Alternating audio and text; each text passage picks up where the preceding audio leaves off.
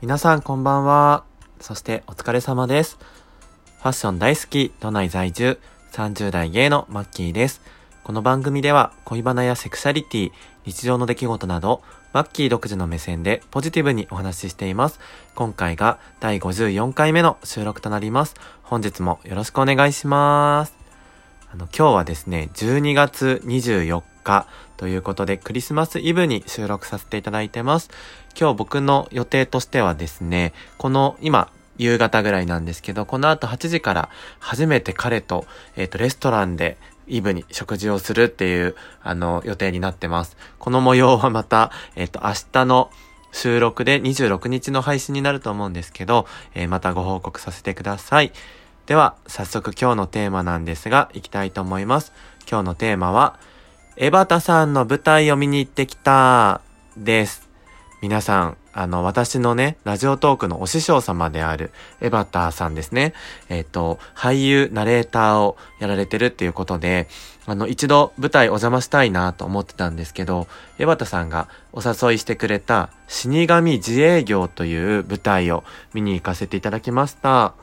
あの、メルトプラネットさんっていうね、劇団さんがやっている舞台で、えっ、と、池袋の、池袋っつっちゃった。池袋の、えっ、と、シアターグリーンという劇場で、えー、行っております。で、こちらがですね、12月の21日から25日までということで、ちょっとこのマキラジが25日のあの配信になっちゃうので、聞く頃には終わってしまっているんですが、えっと、12月25日、まあ、千秋楽の4時の回はですね、あの、なんと、えっ、ー、と、配信があるようで、ちょっと情報に誤りがあったらすみません。あの、1月1日の9時まで一応セールを、セールというか売っているということで、おそらくその日までに買ってみないといけないっていうものだと思うので、ぜひ、あの、興味をこれを聞いてね、持っていただいた方がいたら、ぜひぜひお早めに年末年始で見ていただけたらなと思います。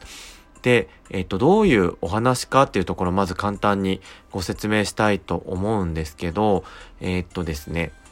ちょっと文章が簡単なものが、あの、サイトにあったので読ませていただきたいと思います。主人公、志村桃は、天から授かった圧倒的不運体質により、海外旅行先で事故に遭い、あっさり命を落としてしまう。冥界では、総一郎と名乗る死神と共に、所定の手続きを踏んで、成仏の時を迎えるはずが、なぜか桃は成仏することができない。様々な冥界の住人や迷える魂たちとの出会いを経て、桃は自身の生前の秘密に触れることになる。ということです。あのね、すっごいいっぱい語りたいんですけど、あの、見てない方にネタバレになったらいけないので、あの、いろいろね、ちょっとオブラートに包んだりとか、あの、えっ、ー、と、メルトプラネットさんのインスタ、インスタじゃないや、ツイッターをフォローさせていただいたので、そちらに載ってる情報をもとに、えっ、ー、と、ご説明していけたらなと思います。で、僕はね、ちなみに前情報ほとんどない状態で行ったんですよ。なんか死神自営業っていうタイトルだけ聞いて、なんか死神どういう話だろうなって、なんかちょっと不幸な話だったりとか、なんかね、どういう話だろうなって思いながら、膨らませながら行ったんですけど、いやー、本当当にね、面白かったです。な、な、どこまで言っていいんだろう。とにかく感動します。本当にいいお話。もう脚本がね、とにかく僕はすっごいなと思いました。今まで、あの、こういう舞台って劇団四季とかを除いた、あの、小劇場で行う舞台ってね、今まで2、3回だけ行ったことあったんですよ。それも知り合いの方が脚本やってるとかで行ったんですけど、それはね、結構笑える系の舞台ですごく面白かったんですけど、今回はね、あの、涙あり、笑いありって本当に文字通り、そんな感じの舞台でしたね。で、えっ、と、まあ、どういう話かって今さっき、えっ、と、読んだ通りなんですけど、まあ、死後の世界なんですね。冥界の話で、まあ、主人公のももちゃんが亡くなってしまって、まあ、不運な事故で、それで、冥界で、えっ、ー、と、成仏がなぜかできない。で、その謎を探るために、まあ、様々な仲間と共に、えっ、ー、と、成仏を目指すっていう、簡単に言えばそんなストーリーなんですけど、まあ、それじゃあ語れない。あの、本当にね、素晴らしいんですよ。あの、なんていうんだろうな、全体でね、僕数数えたんですけど、全部で12名か13名、ナレーションだけのご出演の方がいるので、全部で多分13名ぐらいなんですけど、本当に登場人物が豪華で、もっと人数いたんじゃないかなって思うんですけど、でもね、その人数で本当に世界観を作り上げてるんですよね。で、結構舞台って僕のイメージだと、割とあの、大きな舞台とかだと主役がはっきりしていて、他の方が脇役になってしまったりとか、ほんと一瞬だけの出演の方とかがいるイメージなんですけど、この舞台ね、その13人の方それぞれが輝いてるんですよ。これ脚本の力もあるし、それぞれの俳優さんの魅力が素晴らしいんだなっていう、そこがね、本当に感動したし一番の見どころだなと思ってます。で、ちなみに脚本家は、岩野っていう役をやられた林さんが行ってるらしいんですけど、あの、本当にすごいなと思います。また林さんが脚本やる舞台見に行きたいなって思っちゃいましたね。で、今ちなみに岩野って言った内容とかはですね、ツイッターに載ってるので、皆さん、ぜひメルトプラネットさんのツイッター見ていただくと、キャラクターごとのね、お写真と、それぞれの簡単な文章が書いてあるんですよ。これ見るだけでも楽しい。あの、好きな印象に残った方って名前は覚えてたんですけど、でも本名というかね、その、えっ、ー、と、芸名は知らなかったですし、後でこの方どんな人なんだろうって振り返れるのがすっごく嬉しいです。で、えっ、ー、と、何名かね、ちょっとお伝えしていきたいんですけど、ももちゃんっていう方、ま、中村ゆかりさんっていう方がやってるんですけど、この方がね、またお綺麗なんですよね。綺麗なだけじゃなくって、声が可愛い。なんか声優さんとかにもすごい向いてそうな、通るけどすごく個性的で可愛い声で、で、ちゃんと、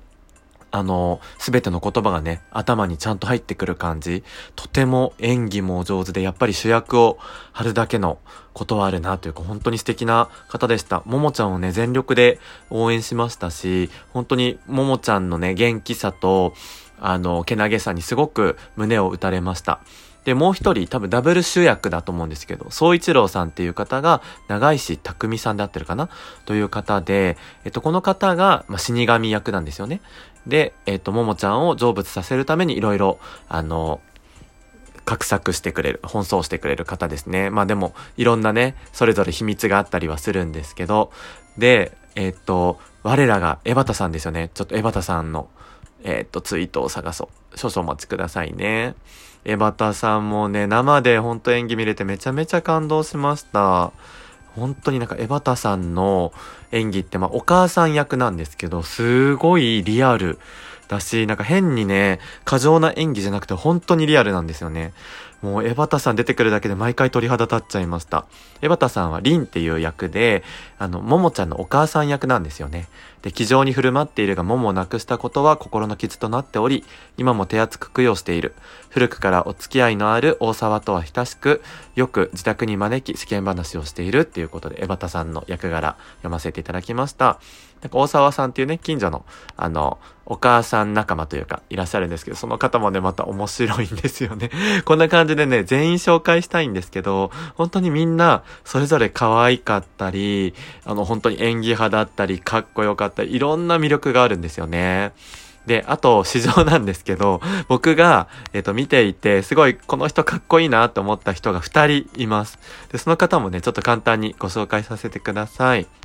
勝手にね、紹介して大丈夫かな？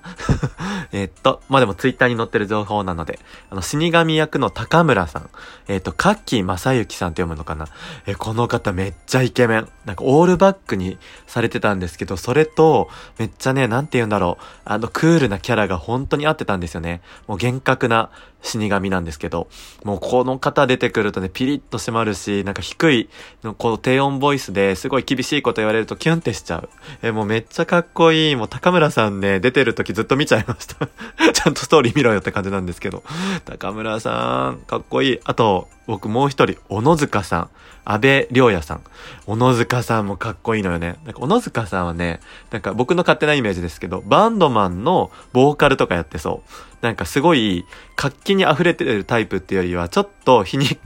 皮肉というか、なんて言うんだろうな、ちょっとこうシュールな感じなんですけど、お、小野塚さんもかっこいい。しかも役柄とね、またキャラクターがすごい合ってて、小野塚さんにもすごく惹かれました。あの そんな感じでちょっとイケメンを探しに行ったわけじゃないんですけど、やっぱりね、こう見てる中で推しって出てくるんですよね。まあ、他の方もすごいいろいろ触れたいんですけど、この高村さんと小野塚さんはすごく僕は推しになりました。あとね、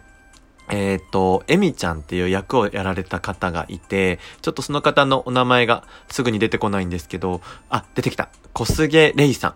この方にも惹かれましたね。あの、結構小柄な可愛らしい感じの方なんですけど、演技力が半端ないです。白真の演技とはこのことかっていうぐらい、もうこの方の演技でめっちゃ引き込まれて、目頭が熱くなりました。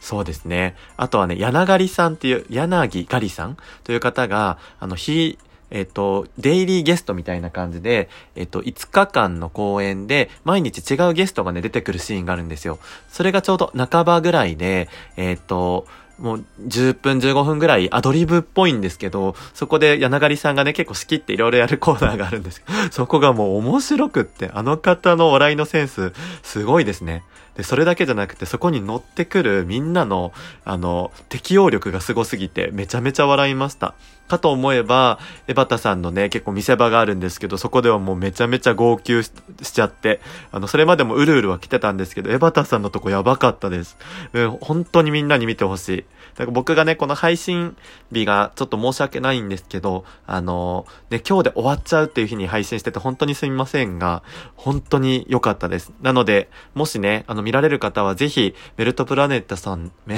全然言えてない メルトプラネットさんのツイッターから、あの、配信でアーカイブが見れますので、ぜひそちらから見ていただきたいなと思います。あの、久しぶりの感激でしたけど、本当に生で目の前で役者さんがやってる熱量を感じられたのがとっても良かったです。えバタさんお誘いいただいてありがとうございました。では、今日はこの辺で、以上、マッキーでした。ありがとうございました。